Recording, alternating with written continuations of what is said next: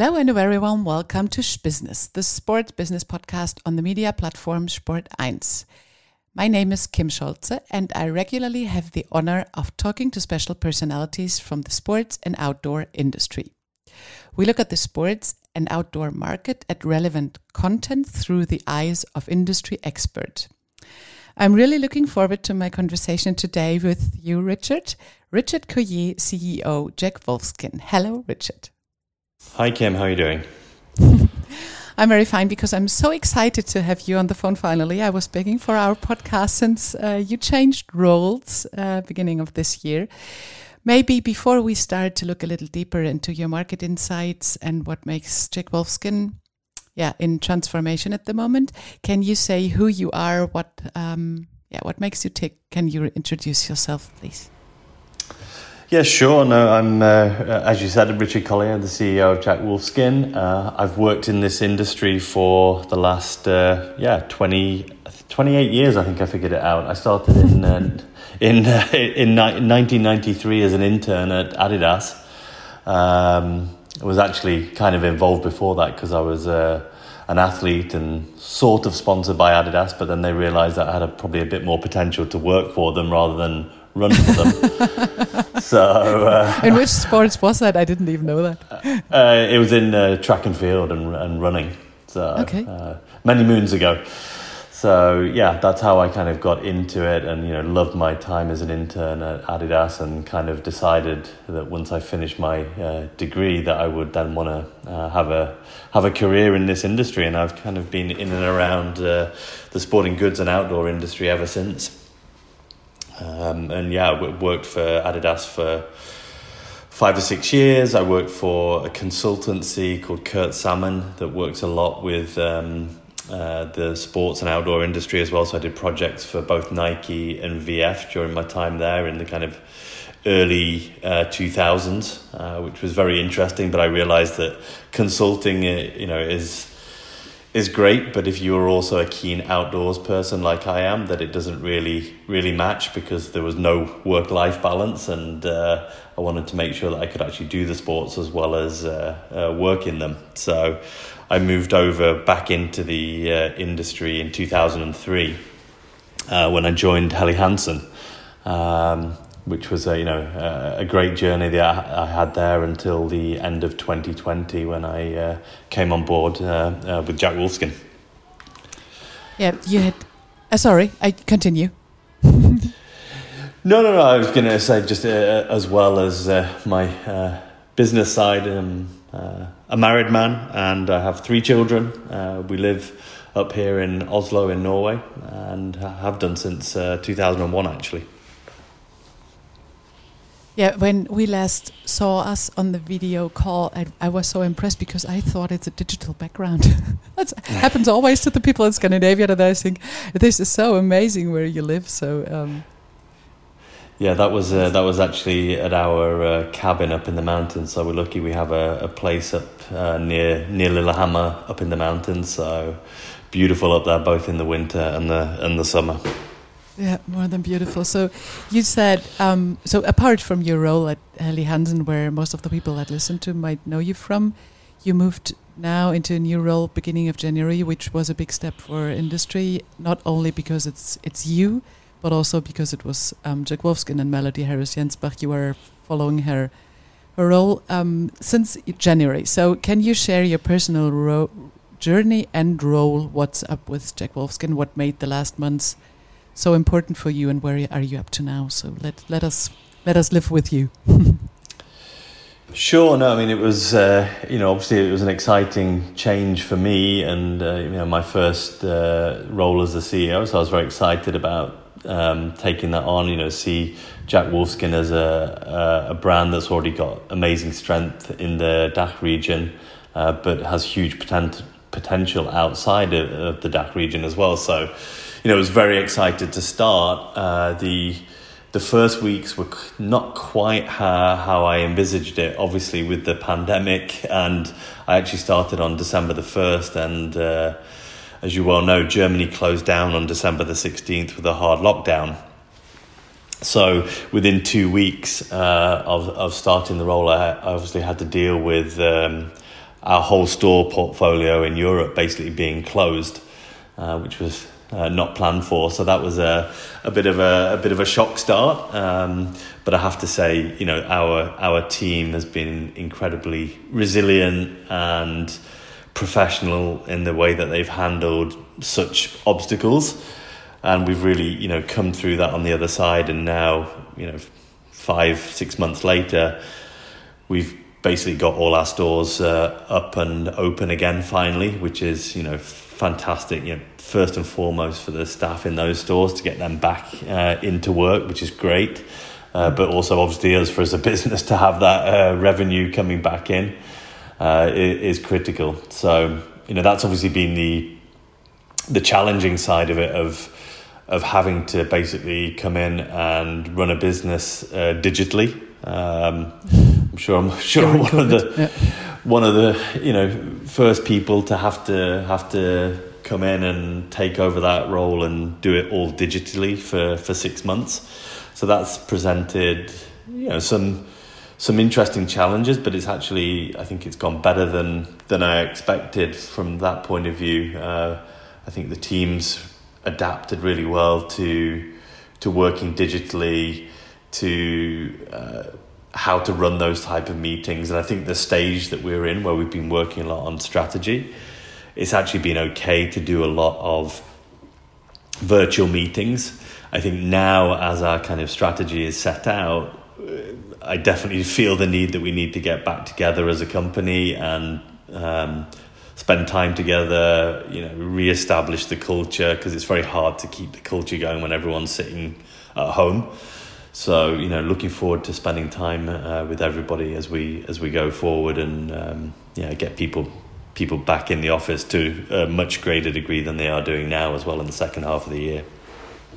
Yeah, and you shared also some some ideas how you want to change work and how you got into transformation regarding a, let's say lower hierarchy team level maybe before we start looking into operative um, things and transformation ideas what is like um, the most the most important thing you experienced between the change of roles, how do you see your personal? Um, yeah, let's say if if we just have the idea of a intro from you saying this is Richard purely, is there something you want to share? From a difference in the in the roles, I mean, yeah, I think the. I mean, at, Helly, I was uh, you know responsible for the product and the the supply chain uh, of the business, and obviously the, the big step up is having an overall responsibility um, especially for, for the people uh, that you, you know you feel that uh, responsibility from day one.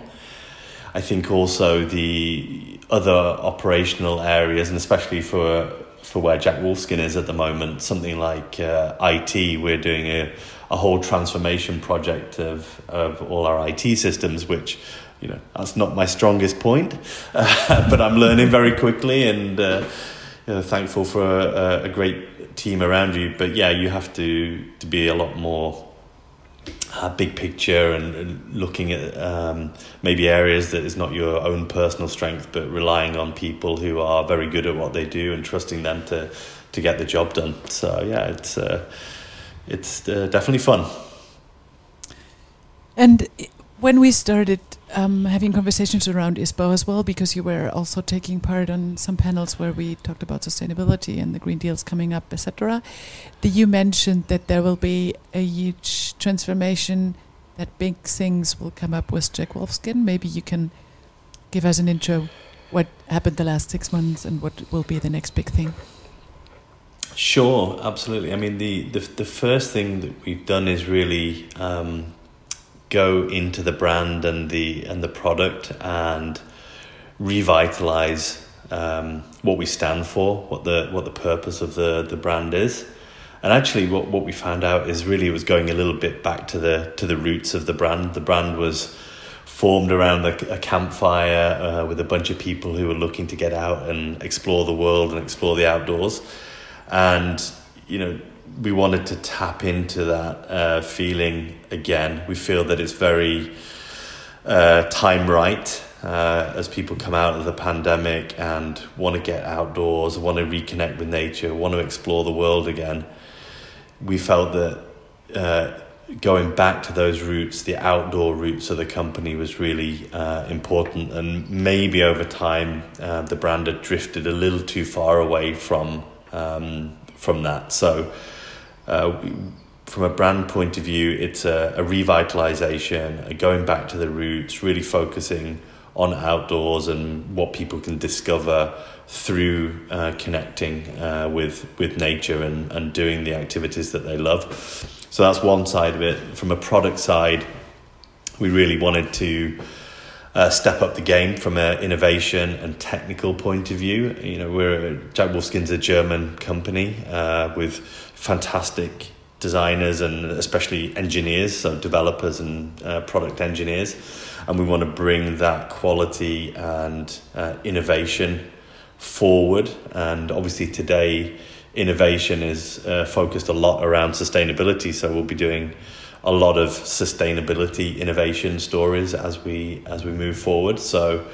Uh, a big change in the in the product portfolio, big change in uh, the brand's uh, focus, and then from a geography point of view, we're we're focusing on certain regions. So uh, we actually are, are, doubling down on our European focus. Um, if you look at how strong the brand is in DACH, where mm-hmm.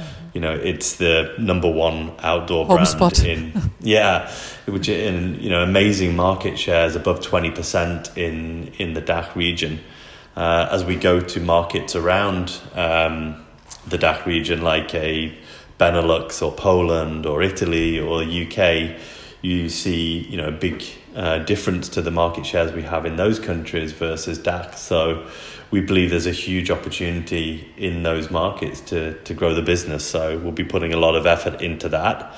As well as um, outside of Europe, um, our focus will be on China. Uh, we already have a very substantial uh, China business. It's around 20% or so of, of of the Jack Wolfskin business, and uh, but we think there's a big potential to grow uh, in China. Obviously, the market is developing very rapidly. Consumers have more and more time to do uh, leisure pursuits and outdoor activities.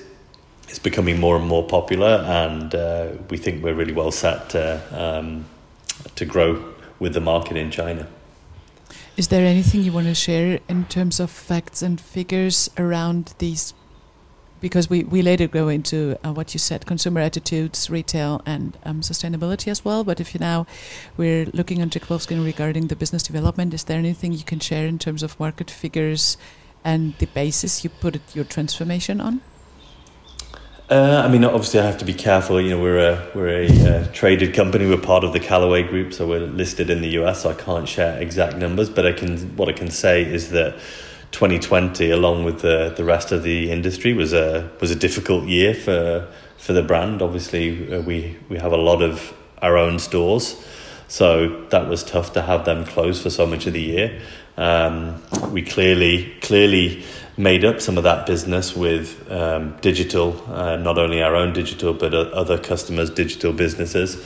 So that helped uh, as well. And we saw that when stores were open, there's a good demand for outdoor products, both apparel, footwear, and and equipment. You know, especially tents and, and packs as people started to to get out and about again. Um, as we move into 2021, what's great is we're seeing um, as countries reopen and stores reopen that demand for our product is is picking up really quickly. Um, you know, both on the digital channels, but also thankfully in stores. I think I think a lot of consumers uh, have missed the retail experience and want to go in and touch and feel products, receive great advice from uh, staff in in stores. And we've seen our um, retail levels since they reopened to be you know, obviously better than 2020 levels and getting close to um, some of the numbers that we saw in the pre-pandemic year like uh, 2019. So quite a positive picture developing on, on the retail side of things. Is there any sp- anything specific you can share on that one? Uh, not really. I totally short understand. answer. So if if there is anything in market, that's what we had in our pre-conversation. If there is any figure you want to outline because the consumer behavior changed so much in the last month, we via corona, via COVID anyhow, but before there were already clear steps you're going to do with Jack Wolfskin and this seems to be accelerated. So whenever you can feed our listeners with this kind of information, do that. And when we had our, pre- our prep call, you said there are some things you want to mention regarding market shares and consumer behavior. Uh, yeah, I mean, you know, I think the uh, the the growth levels are clearly, you know, very strong in in digital. So, you know, again, I can't share exact numbers, but the the, the first quarter of the year was uh, basically uh, getting close to uh, 100% uh, growth in those kind of uh, digital channels, which is, you know, fantastic. And then, like I just mentioned, in the store environment, we start to see retail sales which are not too far off um, pre-pandemic levels. Um, so I think you know that's what I could can say about um, about that. And there is a specific field of consumer behavior you already mentioned that people are motivated to get outside and to get uh, like energy somehow going. And I guess this is an important, not only playground for the brands we are all working with in our industry, but also to really be able to influence health and mindset, etc. That's an important topic, isn't it?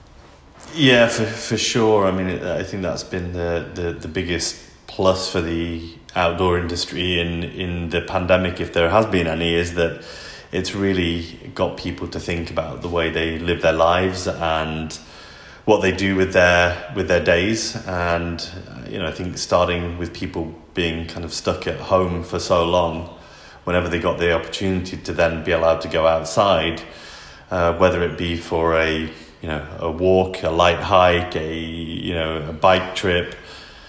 Um, people jumped at the chance and actually found that that's an essential part of their lives and something that they really missed. So the the kind of adaptation of outdoor sports is really um, picking up again and you know, both in Europe and North America, uh, we see that that's uh, that's definitely a trend uh, that that people want to spend uh, time in the outdoors, and I think it's a you know it's a benefit for all of us in the industry that we can really help consumers discover the the outdoors again and discover how great it is. Um, so yeah, I think it's uh, very positive.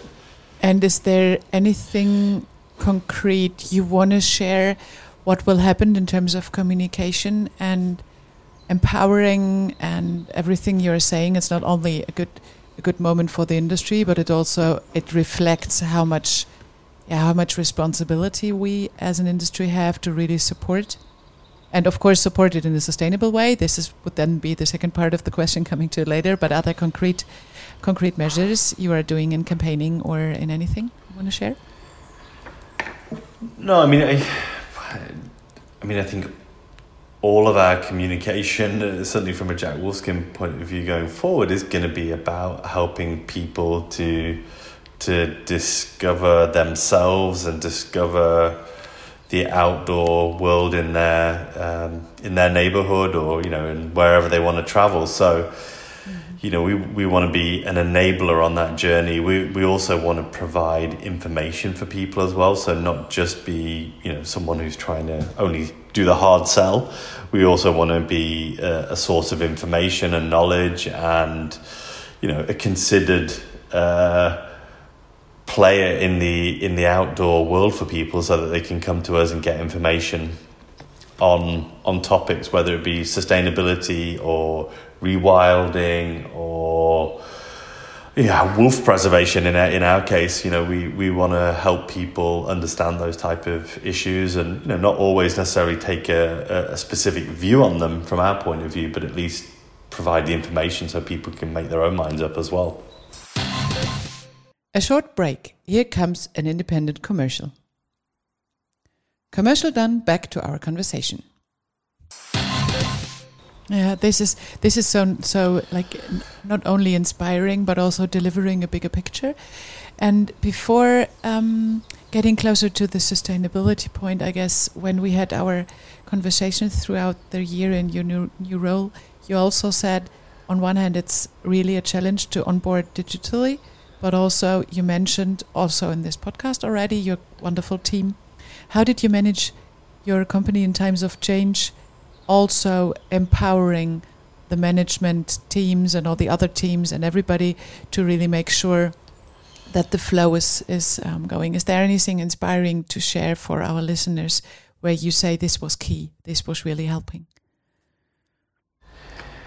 I, you know, I, I think the first thing is to actually let people know that they're empowered and that they're trusted. Um, so, you know, from from day one, I I wanted to make it clear to everybody that I am not the oracle. I don't know everything. That's why there's a bunch of employees in the company, and they're all employed to do their job, and they're all you know pretty damn good at their jobs as well. So. Um, I, I think that that's a bit a bit of a misnomer that the CEO is kind of comes in and is expected to know and do everything. Um, I definitely don't believe in that. I believe in hiring people who are actually better than me. Uh, so I, I, think that's uh, that's really what I've tried to get through to the organisation is that you know we have full confidence in them to to to deliver, and they should go out there and make decisions. And you know, I also don't expect everything to be done correctly. 100% of the time, people should make mistakes. That's how you learn and how you get better. Uh, I know I certainly have made plenty of those mistakes over the time, and hopefully it's improved me as I've gone along. But um, I think I think giving people that confidence as well to know that they're not going to be hung out to dry if they do make a mistake, and that when we have you know things that aren't working perfectly, which happens you know every day, is it's much better to talk about them and discuss them than hide them away. And so having that open, transparent uh, dialogue and working collaboratively and um, you know no blame culture has been has been really important for us to to do, especially when you can't be together. Uh, you got to be dead open and straight with people, otherwise it w- just won't work. And so I think that's been. Uh, you know, part of our success during the the pand- pandemic is that we've been able to work in that way and have those open dialogues. It's it's a brilliant um, like over overarching um, attitude you have, which is also reflecting what you do in terms of transparency and trans um, transparency and also transaction for sustainability because you a, as a person stand for various um, attitudes and not only with the brands you work with. So richard can you give us an intro or an overview on how you see the pain points for the markets at the moment in terms of sustainability for our industry. And then you could also link to Jack Wolfskin what you see as a potential or you what's what you see in pain points. Where where is the industry in terms of sustainability and what are the pain points at the moment? Well, I mean, I, I think firstly it, it is a it is a pain point. Obviously, uh, we are as an industry, uh, textile industry as a whole, uh, have been traditionally a major polluter and not very sustainable. Uh, I'm very happy that the outdoor part of the industry, I think, has really been the the leader of the of the change towards the apparel industry being more uh, sustainable. Uh, uh, you know, I think the industry as a whole, we should be pretty proud of the work that's been done so far um, to kind of get everyone together and try and do things in a better way. Um, I think, you know, I strongly believe that you can only do this as a group, as a whole industry, that if we try and play sustainability as um, proprietary information or um, a way to differentiate, I'm not sure that's the right approach. I think the right approach is to try and uh, as an industry change and share learnings and kind of have an open information uh, approach to sustainability and and also to corporate social responsibility as well of being open on who we work with and the levels of um, auditing and all those kind of things as well. So I think it all all ties to, together. And I think the the other thing with sustainability is that it is so huge and there is so many topics to to go after that definitely. you, yeah. you you you know you can't you can't possibly as a company do everything or think of everything or follow every rule or regulation because that's coming in more. You know as a as an industry we have to face the fact that we're going to be more regulated by government going forward. And we need to get ready for that um, and so therefore yeah, trying to do it on your own is a no go. It's got to be a, a, collaborative effort, and that's why you know I've always uh, strongly pushed partnering with European Outdoor Group, partnering with Bluesign, you know, a Sustainable Apparel Coalition. For me, that's all the right type of thing that we should be doing as a as an industry and and and trying to help each other. Yeah, this is great, and I guess this is where where we will have lots of discussion in the future or collaborative conversations. Is there anything you want to highlight in that journey? What's what's the biggest change or what is affecting especially brands, whether EU or global, regarding to climate change and regulations, legislative regulations? Is there anything you want to highlight? Uh, no, I mean, I, I just I, I would highlight that change is coming. Uh, really, I mean, just you know, in in in Germany uh, this last week they passed a a new regulation about uh, supply chain transparency. Uh, that from 2023 we have to take into account. I think there's going to be environmental, sustainable packaging and disclosure uh, regulations that are coming in. So, you know, I think the the key is that you've got to understand your supply chain and what is happening in it uh, to a very detailed level. Not only stopping at tier one, but you've got to go down to your tier two and tier three. Uh, level uh, suppliers, so really into the materials, to the raw materials, so you have a good control on you know all the inputs into the into the process, uh, so that the output, which is the products that we that we sell, are are in good shape, and that we we know what's in them and the the footprint that they they leave.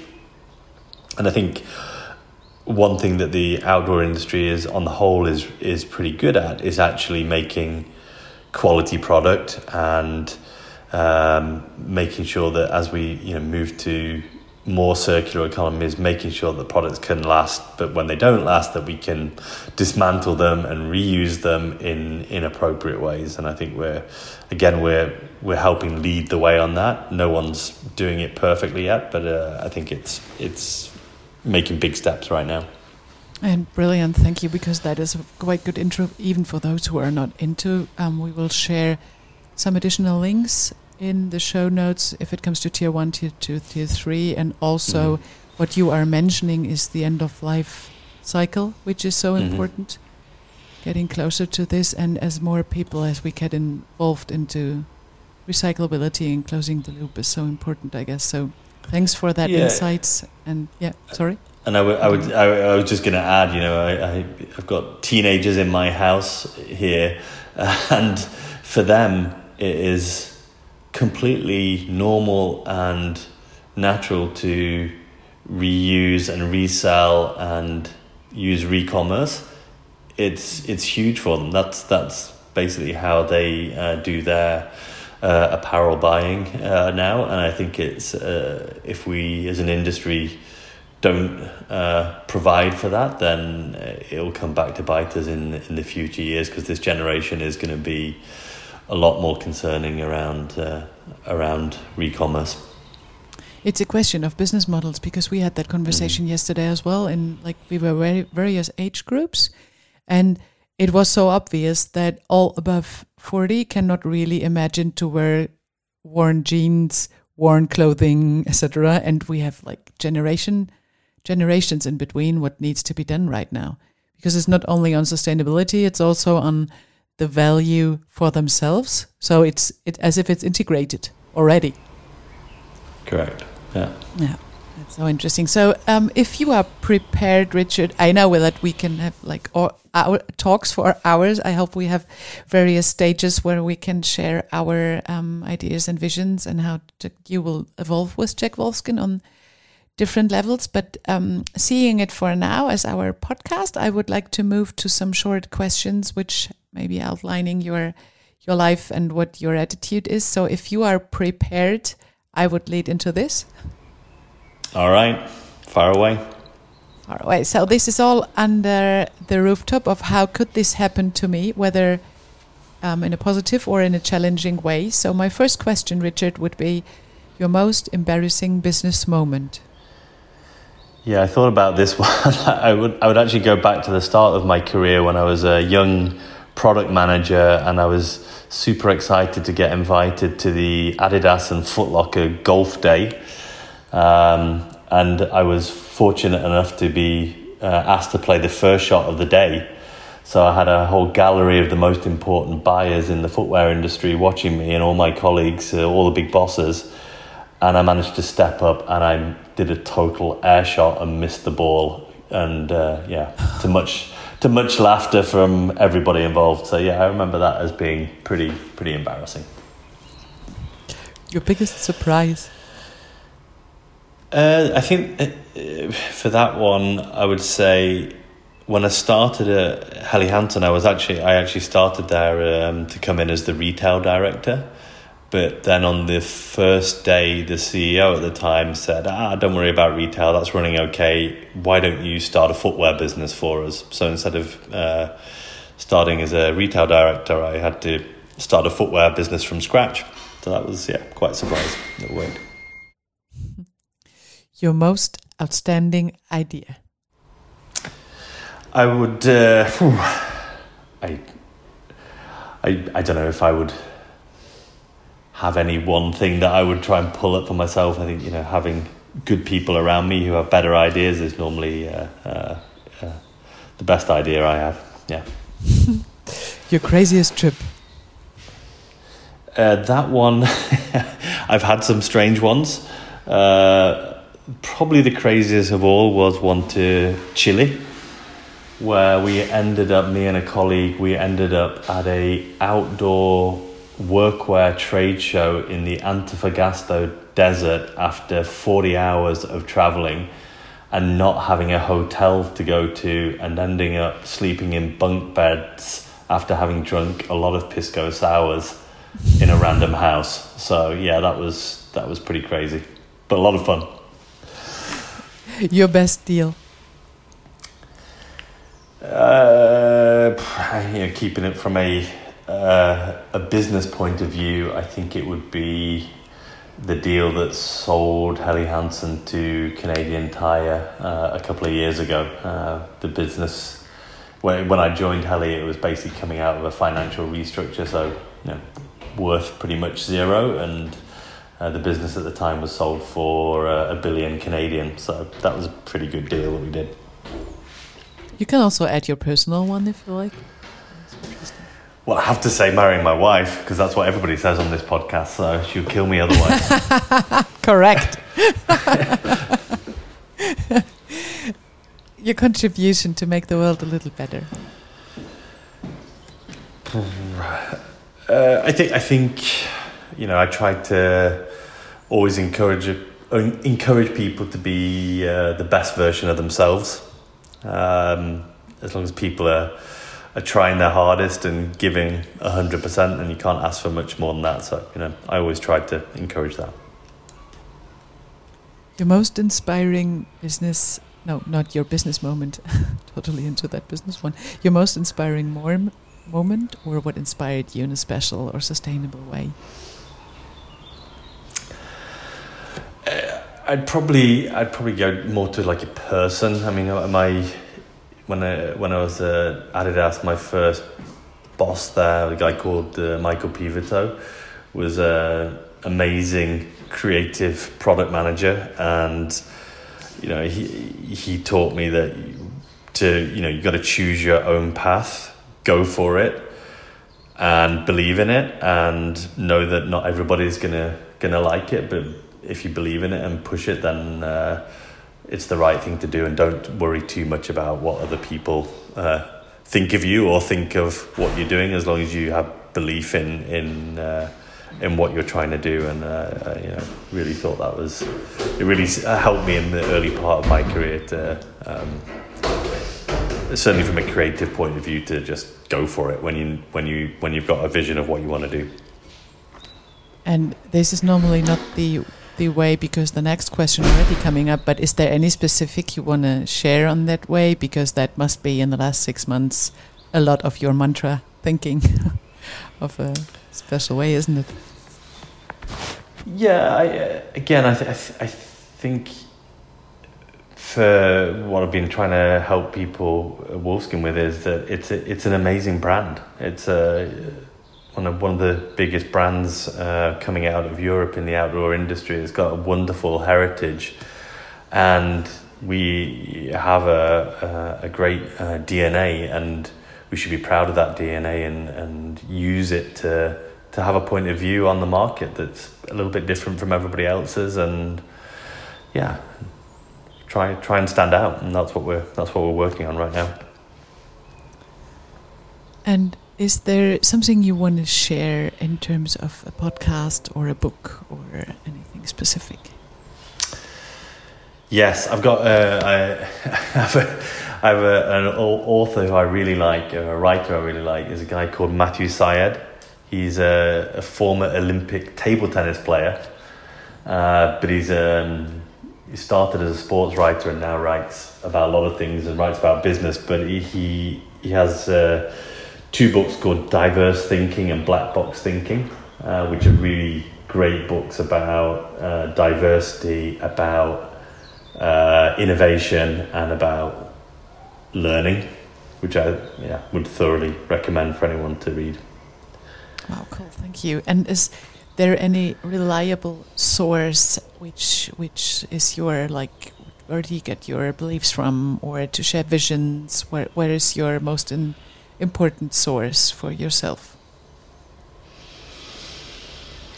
No, I, I think it's the keeping my eyes and ears open and listening to what people have to say, observing what's going on. I think that's uh, that's probably uh, what I would say to that. A little yourself, right? yeah. Um, is there anything you want to share additionally? Because the last question would be, how can people get in touch with you? The if you say there are some answers which are duplicating themselves, it's obviously LinkedIn. so. Um, yeah. Yeah, no, I, I think that's probably the the best way. Uh, is is through uh, LinkedIn for sure. And um, if if we see our last conversations also regarding a stage and panels, we had um, the question what what would you put on a card? Or is there anything you wanna like have as an the blast for our industry? What should we do? Is there anything for the ending of our podcast you want to share? And um, anything else you want to contribute to the day of the listeners? Uh, I, you know I always I always struggle with those kind of uh, those questions because I think there's there's each brand and each company has totally different challenges that they're they're dealing with on a every day. But I think you know it's we're, we're lucky that we work in a great industry. It's so many fun people to work with. I think that's the the reason that most of us stay in the industry is that we actually enjoy it and we, we really like it. I'm sure you know many of us could go and work in other areas, but honestly, it's boring when you compare to what we do. So I think that, you know we shouldn't forget that even when we're having tough days, it is a fun industry. Uh, it's it's also doing a bit of good for for the world, getting people out into into the outdoors and enjoying themselves. So yeah, I think that's that's the my message is make the most of it.